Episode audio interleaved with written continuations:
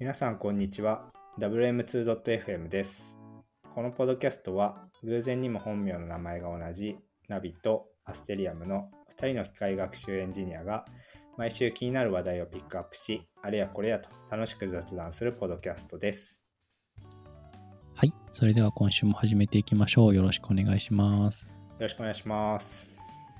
はい。では、えっと、始めていきましょう。早速なんですけれども、コーヒーブレイクとして、えっと、ゴールデンウィークですね。あの、今年、えっと、まあ、比較的長く取られた方も多いかなと思うんですけれども、ちょっと2人で何したかっていうところを、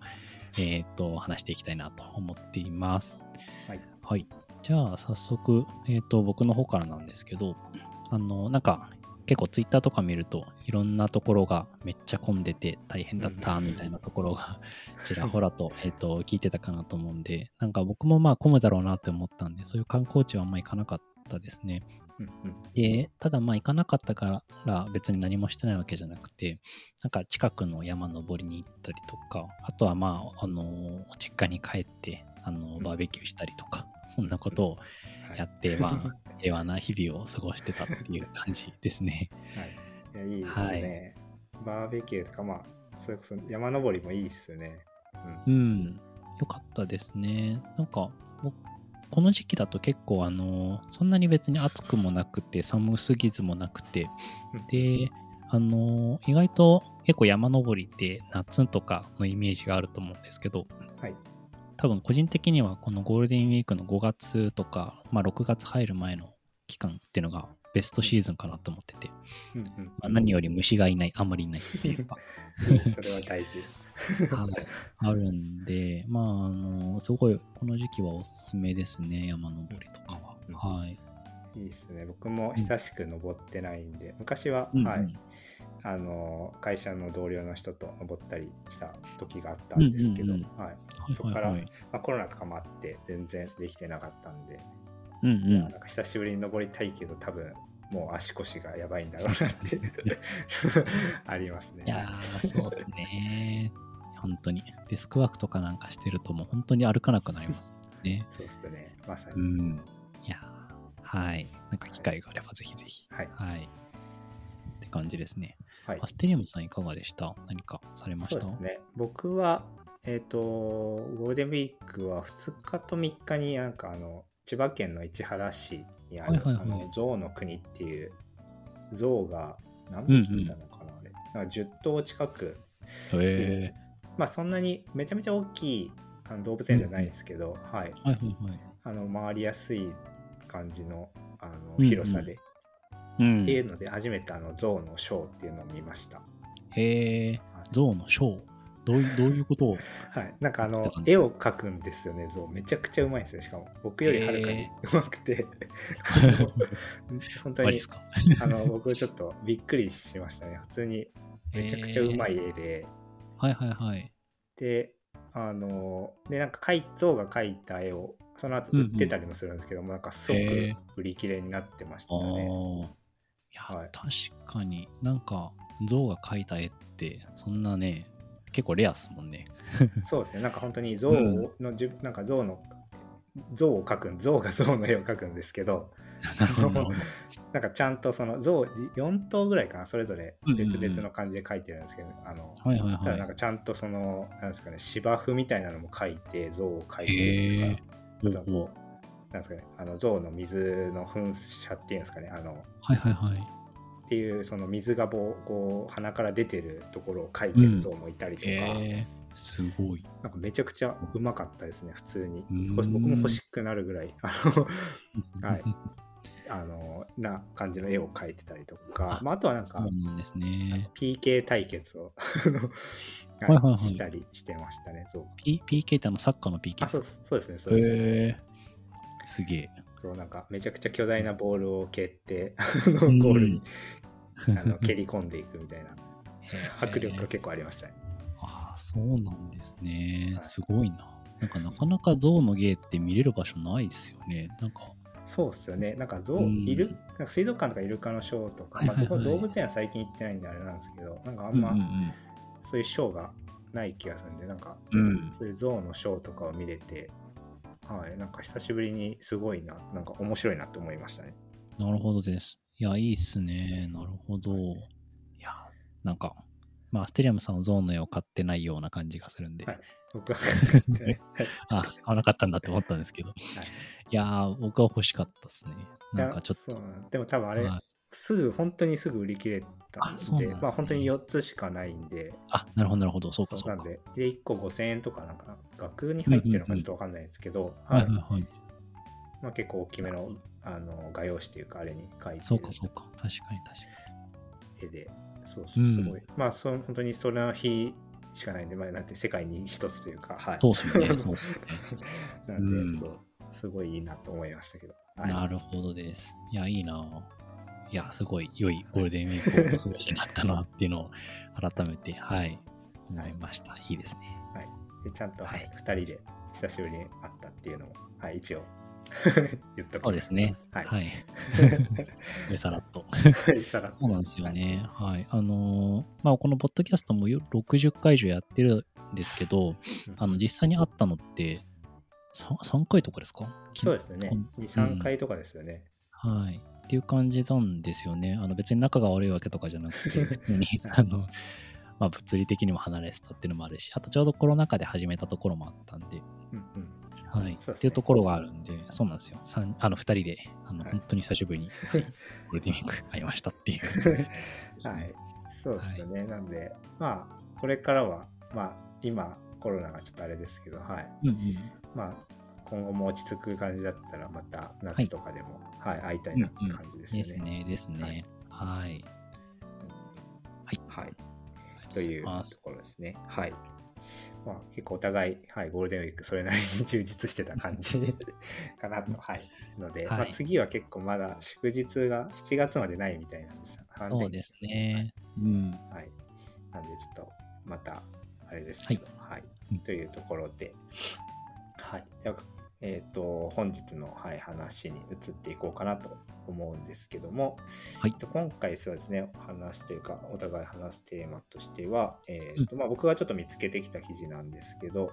はい。えっ、と、MLOps マーチャリ、えーマーチャリティアセスメント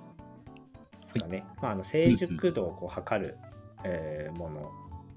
として、まあ、MLOps の、えーとまあ、成熟度ですね。それを測るあのもの、ドキュメントみたいなのを、えー、と書いてる人がいて、まあ、海外の記事なんですけど、まあ、それを、はい、ちょっと2人で見ていこうかなっていう回です。はい。はい。お願いします。はいうんうんで、まあ、なんかここの成熟度みたいな話って、まあ、今までいろいろ あったと思うんですけど、例えばなんか Google が出してる、あの有名な MLOps の、えーとうんうんなんですかねまあ、定義というか、レベルが書かれたやつもありますし、あとはまあマイクロソフトが出してる、まあ、これも成熟度のやつですね。えーうん。うん書いてて、で、マイクロソフトのはどっちかというと、なんかあの文組織とか文化とかにもちょっとフォーカスしてる、えーうん。うん話が載ってるんですけど、で、まあ、今回紹介するのは、あのそういうちょっと、まあ、行々しいって言ったらあれなんですけど、そういう2つに比べ、2つはちょっと、うんうん。まあ、本当にえーレベルごとでかっちりいろいろ書かれてるんですけど、まあ、それよりもう少しライトなもので、うんうんあのプロジェクトレベルでの、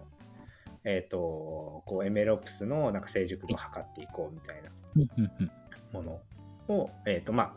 あ、なんて、主目的というか、あの、うん。していて、フォーカスしている、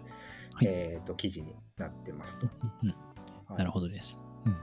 で、まあ、そうですね、僕も、あの、さらっと読んでたんですけど、まあ、あの、もちろん、あの、まさにその通りだな、みたいなあの内容もありつつ、まあ、改めはいて、その、まあ、気をつけておくべきだなっていう気づきというか、そういうところも入られて、良いうんうんうん記事だなって思いましたね。で、まあ、内容的には多分、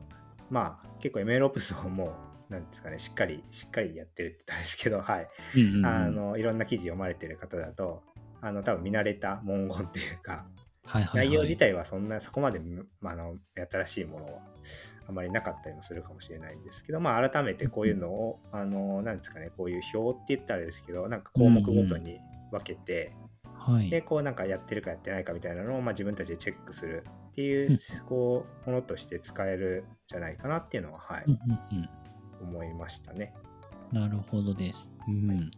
確かに。まあ、結構 MLOps が、まあ、それだけあの盛り上がってるというか世の中的に一般的になりつつあるっていうところがあって、まあ、この手の記事っていうのはそんなに目新しいものではないかなとは思ってはいるんですけど、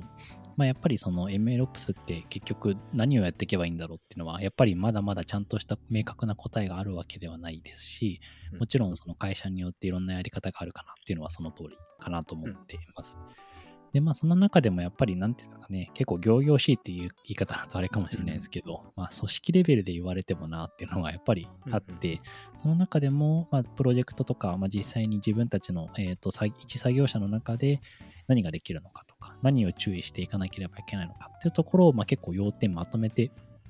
書いていただいている記事かなというふうに思うので、はい。確かにアステリアムさんがおっしゃるように、新しいことはないかもしれないけれども、まあ、やっぱり改めてこういったところ気をつけていかんといけないよな、みたいなところが、はい、あの、確認できるいい記事かなというふうには思っています。はい、そうですよね。まあ、なんか、と、ナビさんおっしゃったように、あの、こう、実際に何から手をつけるとか、なんかそこら辺の、って結構難しいと思うんですよね。うんうん、そこが結構、でまあそれこそ何やっていいかみたいなとか何をこう注視してあのこの項目だったらこういうことに気をつけた方がいいとかっていうのを、はい、まあ日本語でなんかこういうのをしっかりまとめてるところってあんまないと思っていてで、ね、なんかそれをこうちゃんとあのこうやってチェックしていってあここに気をつければいいんだみたいななんかまあ比較的こう、まあ、MLOps 始めたてじゃないですけど、まあ、そういう人たちにとっても、まあいいドキュメントかなっていうのは、はい、記事かなっていうのは個人的に思いましたね。うん、はい、そうですね。はい、はい。というところです。で、まあ、早速ちょっと紹介、中身の方を紹介していこうと思うんですけど、まあ、ここで項目自体は大きく7個あって、で、まあ、あの、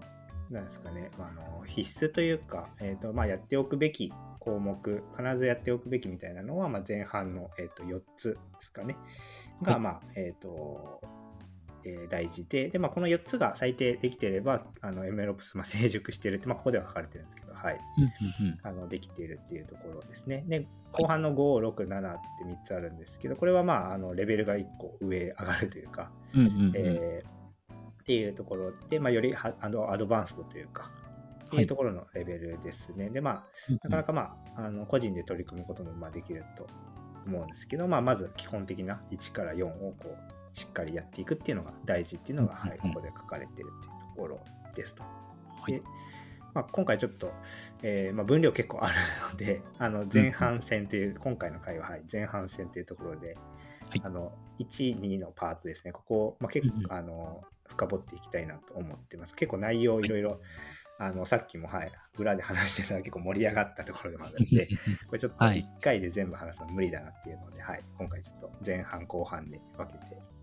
えー、いこうかなと思ってます。はい。はい、ぜひ後半も聞いてください。はい。お願いします。はい。というところで、まあ、早速前半戦というか、これでいくと、まずそうですね、あの最初にここで項目挙げられているのは、ドキュメンテーションっていうのが、はい、書かれていて、はいうんうん、まあ、ドキュメントがこう一番上に来てるのは、まあ、どういう順番でこうあの筆者が付けられたかはちょっと分かんないんですけど項目は。はいはい、ただ、はい、ドキュメントが一番最初に来てるのはすごいいいなという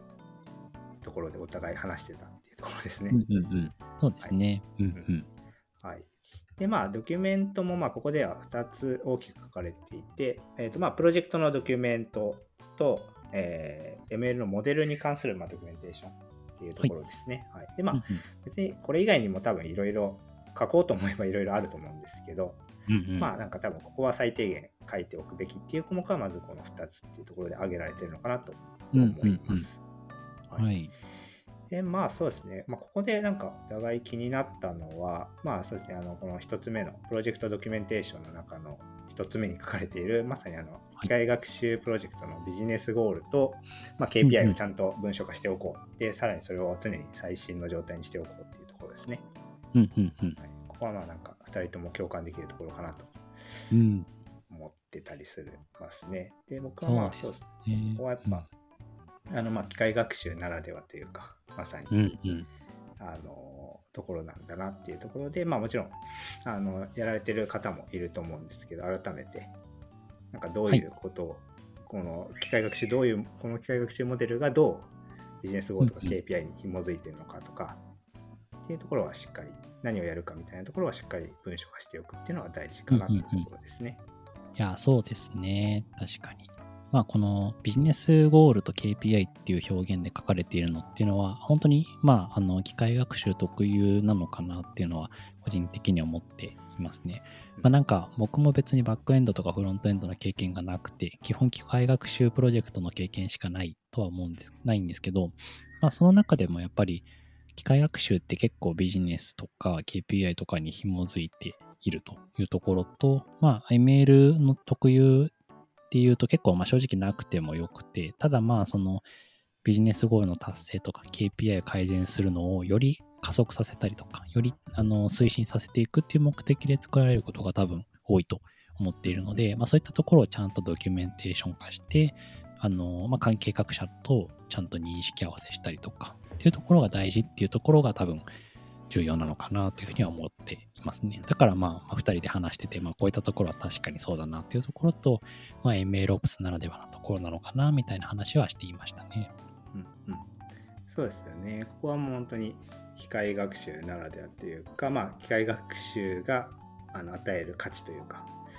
ところだと思うんで、ここはやっぱりしっかり、あの明記しておく。で、まあ、あの、関係者で共有しておくっていうのは大事かなっていうところですね。うんうんうん、そうですね。うん。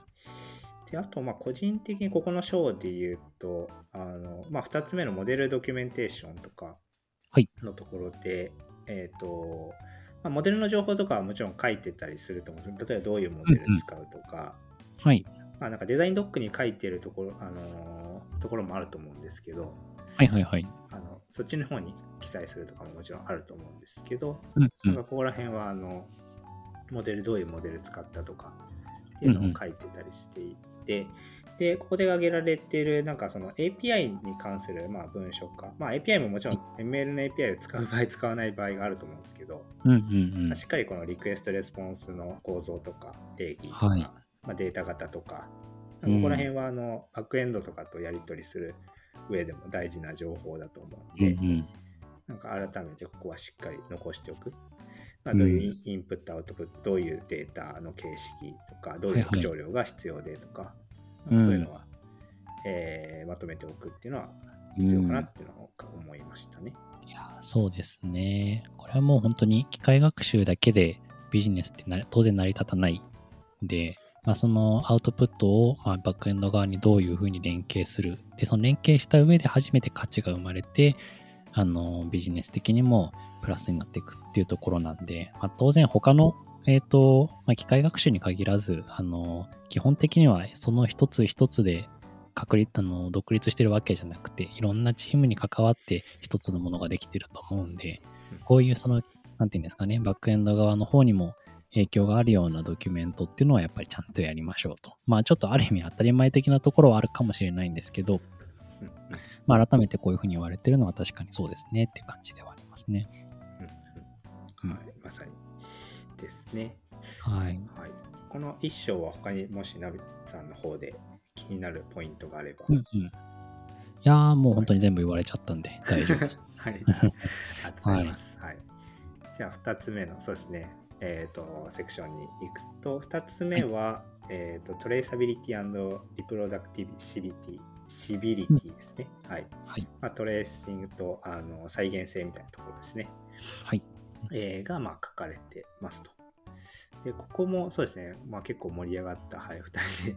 盛り上がったパートで、うん、まあ、ここもあの重要なこといろいろ書かれてます。で、うん、まあ、全部はちょっと紹介するとあの時間的にあれなんで、あの、はい、ドキュメントというか、まあ、この記事をちょっとあの興味がある人は見ていただければと思うんですけども、はい、まあ、その中でも、はい、あの2人で、えーと、興味を持ったところで言うとこのまあ2の1のセクションで言うと、まあ、最後の7つ目のところですね、まあ、データに関するところなんですけど、えーとまあ、ML プロジェクトに関係するあの全ての環境、まあ、例えば ML プロジェクトやると、まあ、少なくともそのプロダクションと、まあ、デブ環境みたいなところ、まあ、会社によってはステージングを挟んだりとか、まあ、いろいろあると思うんですけど、まあ、そういう、えーと、全ての環境において、まあ、本番データへのこうアクセス権がを持っておく必要があるっていうふうに、まあえー、書かれてますと。でこれはまあまさにそうだなっていうところをちょっと思っていてやっぱり、うんうんあのまあ、環境が違った時に、えーとまあ、よくあるのがそのデブ環境と本番環境で入ってるデータが違うくてはい。なんかモデルのもちろんあのモデルのこうなんですかね、えっとまあ、うん。うん動くかどうかの動作確認するんだったら別にそこまで、えー、とデータがいっぱいある必要はないのかもしれないんですけど、はい。まあ、やっぱりモデル作って何かするってなった時には 本番相当のデータがないと、まあ、そもそもこう再現性も取れないですし、うんうん。あとこう会話するのにもなんか違うモデルあデータ使ってやっててもなんか会話が、うん。あの噛み合わないというかうそもそもの確認にならないので、そうですね。なんかそこら辺を、あのそういった意味でもこうアクセス本番データちゃんと、うんうんえー適用されるデータを使うところがあるのかなっていうところですね。うんうんうん。そうですね、そうですね。もう本当に、あの、機械学習はデータが何割、あの、8割とか9割って言われるぐらい、データの品質めっちゃ重要っていうのは、まあ、皆さんご存知かなと思うんですけど、それによって、まあ、基本、本番データを使うことで、まあ、品質っていうのもダイレクトに多分、あの、関わってくるところがあるんで、僕もこれはその通りで、あの本番データに対してアクセス権を持っていなければなりませんって書いてあって、うん、本当にそうですね。もうあの ML エンジニアとしてはそうあるべきだなっていうふうには思ってはいますね。で、まあ、一方で、まあ、この本番データに対するアクセス権って、まあ、結構その会社によっては違うかもしれないですけど、あのシステムリスク管理上、結構あの本番データはそもそもアクセスしてはいけませんっていうふうに整理されてる会社さんもなんか少なくはないのかなというふうには思っていて、そうなってくると結構この ML ではアクセスしたい。ただリスク管理上アクセスはできませんっていうジレンマみたいなのが結構発生する可能性があって、なんかそのあたりってどういうふうに折り合いをつけるべきかっていうのはすごい難しい課題になるんじゃないかなというふうには思っていますね。うんそうですよね。まさにあの扱うドメインとか、まあ、データのあの種類というか、えーとはい。ものによってはアクセスがもうそもそも禁止されてたりとか、うんうんうん。まあ、あの特定の環境下でしかこうアクセスできないみたいなはい。のがあると思うんですね。まあ、特にあとは大企業とかはあるあるだと思うんですけど、まあなんか結構絞られてるとか、せあのアクセス権が。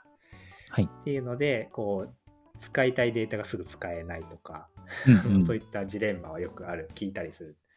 ですよね。ん。まあ、なんでそこのまあ会は本当に会社それぞれなんでなんかこれがベストだっていうのは多分ないような気もするんですけど、ね。まあ、やっぱり、あのまあそういう意味でもなんですかね、まあ、秘匿情報はもちろんマスクするとか、うん、はい。まあ、それこそそういう漏れた時にあの何か特定できるような情報の場合うんうん。はやっぱりしっかりマスクす、まあ、それこそあのカラムレベルでカラムの命名、あの命名とかもマスクしちゃうとか、まあ、データの中身だけじゃなくてですね、はいはいはい。そういうのはやっぱりあるのかなでなんかあの、うん。あのプロジェクトにかかってる人だけそのなんかマッピングみたいなのでこう変はい換できるとか、うん。なんかそういう風にするとか、うんうん。あのそういったことはこうやっぱり必要になったりするのかなっていう気もしますね。いや、そうですね。やっぱり、あの、工夫は必要で、もちろん会社によってその重要性も違うから、本当に一つの答えはないですよね、これは。うんそうなんですよね。ただなんかやっぱり、そのそれによってこう機械学習のなんか精モデルの精度とか、はいなんか。そこにあの影響してしまって結局期待していたようなものが出なかったりするとなんかちょっとそれはそれで残念だったりするのかなと思そうですねいますよね。うん。確かに確かに。うん。これは本当にまさに MLOps やっていく中での本当に難しいところの一つかなと、はい、思うので、はい、二人で強く、うんうんってうなずいてましたよね、はい、そうですね。はい。で、この、まあ、2の1の章は、はい、ここはいが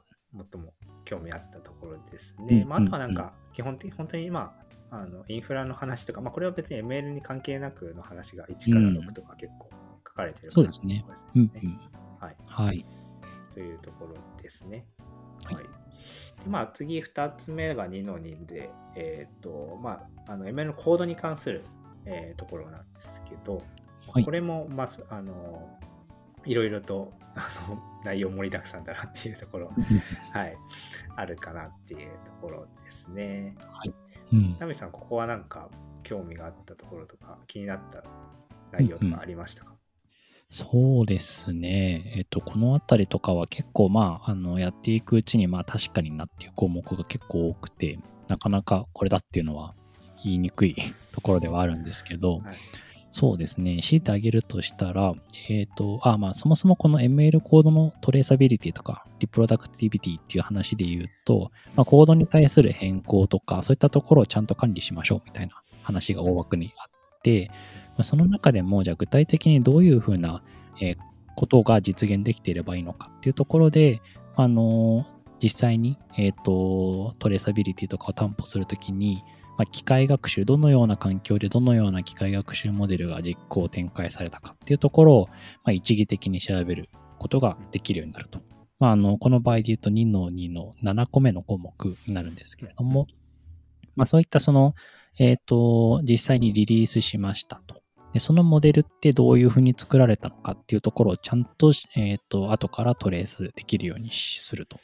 でそのトレースするべき内容としてももちろんコードだけじゃなくて、えー、と学習とかに使われたインフラ環境とか、えーとまあ、ML モデルによる成果物とか、あと結構重要かなと思うのが、モデルの学習に使ったトレーニングのデータっていうところもちゃんと終えるようにしようと。っていうところが結構重要なところで、まあ、このあたりとかは、はい、ちゃんとその ML のモデルだけとか、出力結果だけじゃなくて、データも保存しましょうっていうところが重要なところなのかなと、はい、思っています。そうですよね。まさに再現性に必要なとか、トレーシングに必要な要素として、はいはいまあ大。きくなんか他の記事とかでも、あのー書いてるのがあったんですけど、まあ、データとコードと、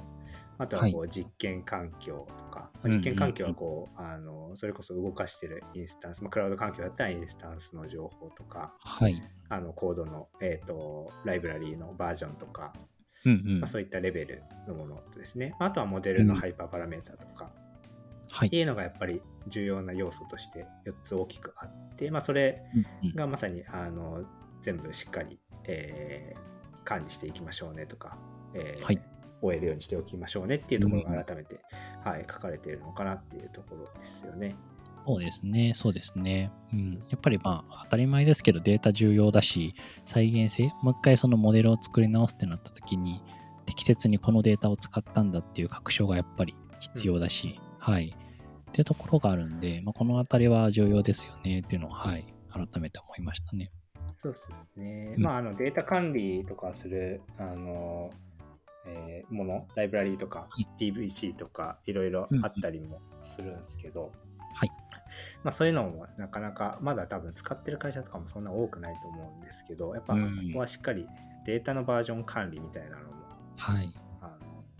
大事だなっていうところ、うんうんまあ、。そういうツール使わなくてもちゃんとなんか命名ルールをあってとか、はいきちんとそれにのっとって、えーと管理してるとかっていうところは、うん。あの大事だなって思いますね。そうですね。はい。はい、まさにまさにっていうところです。はい。ですね。とまあなんか個人的に最後、えー、と興味があったところで言うと、なんかロールバック戦略みたいな一番最後に書かれているところ、うんうんうんこれ地味に大事だなって思ってたりしますね。そうですね。はいうん。なんかはい。まあ AB テストとかしたして、まあなんかあの芳しくない 結果が出て、すぐ前のバージョンに例えば戻せるとか、うんうんうん。まあ、それこそ何かしら本番環境にあの適用した時にバグとか、まあ、思ってもいないようなデータが来て動かなくなったとか、っていうところで戻すっていうのはあると思うんですけど、はいまあ、そういった時にもこうすぐに戻せるとかなんか慌てずに あのうんうんうんこうわたわたせずにちゃんとまうんあ手動でもいいんですけど、なんかそういう、あのオペレーションルールとかも、うんえーしっかり整備しておくっていうのは、はい、大事かなって思いますね。うん。いや、そうですね。まあなんか、あの、機械学習の特有の、あの、確率的に何か起こるというか、あの、んなんだろう、決定論的ではないところが、ここミソかなと思っていて、はいやっぱり多分モデルをデプロイするとき、当然いろいろ検証して、よし、これでいくぞっていうのを確証を得た上でリリースはすると思うんですけど、やっぱりその、未来のデータって当然わからなくて、どういったデータが入ってきて、こういう影響を及ぼすみたいなのは、やっぱり予測はでき、完璧に予測はできないので、まあ、最悪こういうなんか、あのモデルをデプロイした後にやばいみたいなことが発生する可能性はもちろん大いにある。それに対してちゃんと対策取れるようにしましょうっていうところで、まあ、一つその以前のバージョンに戻すことができるようなロールバックができるようにするっていうのは、これは確かに必要だし、やっぱりマストレベルなのかなっていうのは思いますね。はい。うんそうですよね。なんで、ここは、はい。意外と僕もおろそかにしがいしちゃいがちというか、まあ、うんうんうんちゃんとやってるところももちろんあると思うんですけど、ここは、はい。あの、忘れちゃいけない要素かなっていうところで改めて、。はい。あの、気づかさせてくれる内容でしたね。うんうんはいで。すね、ですね。はい。はい。という感じで、はい。まあ、結構これ以外にもまだ、はい。いろいろ、一個一個喋ると、まあ、キリがないレベルで、はい。あの、はい喋れる内容いっぱいあるんですけど、はい。前編としては、はい、この辺りにしようかなと思ってます。で、まあ、は、はいい次回、後編はちょっと、えっ、と、3、ここの、えー記事でいう、えー3章、4章ですかね。えっ、と、はいコードのクオリティであったりとか、あと、モニタリングの、えー内容とかを、うん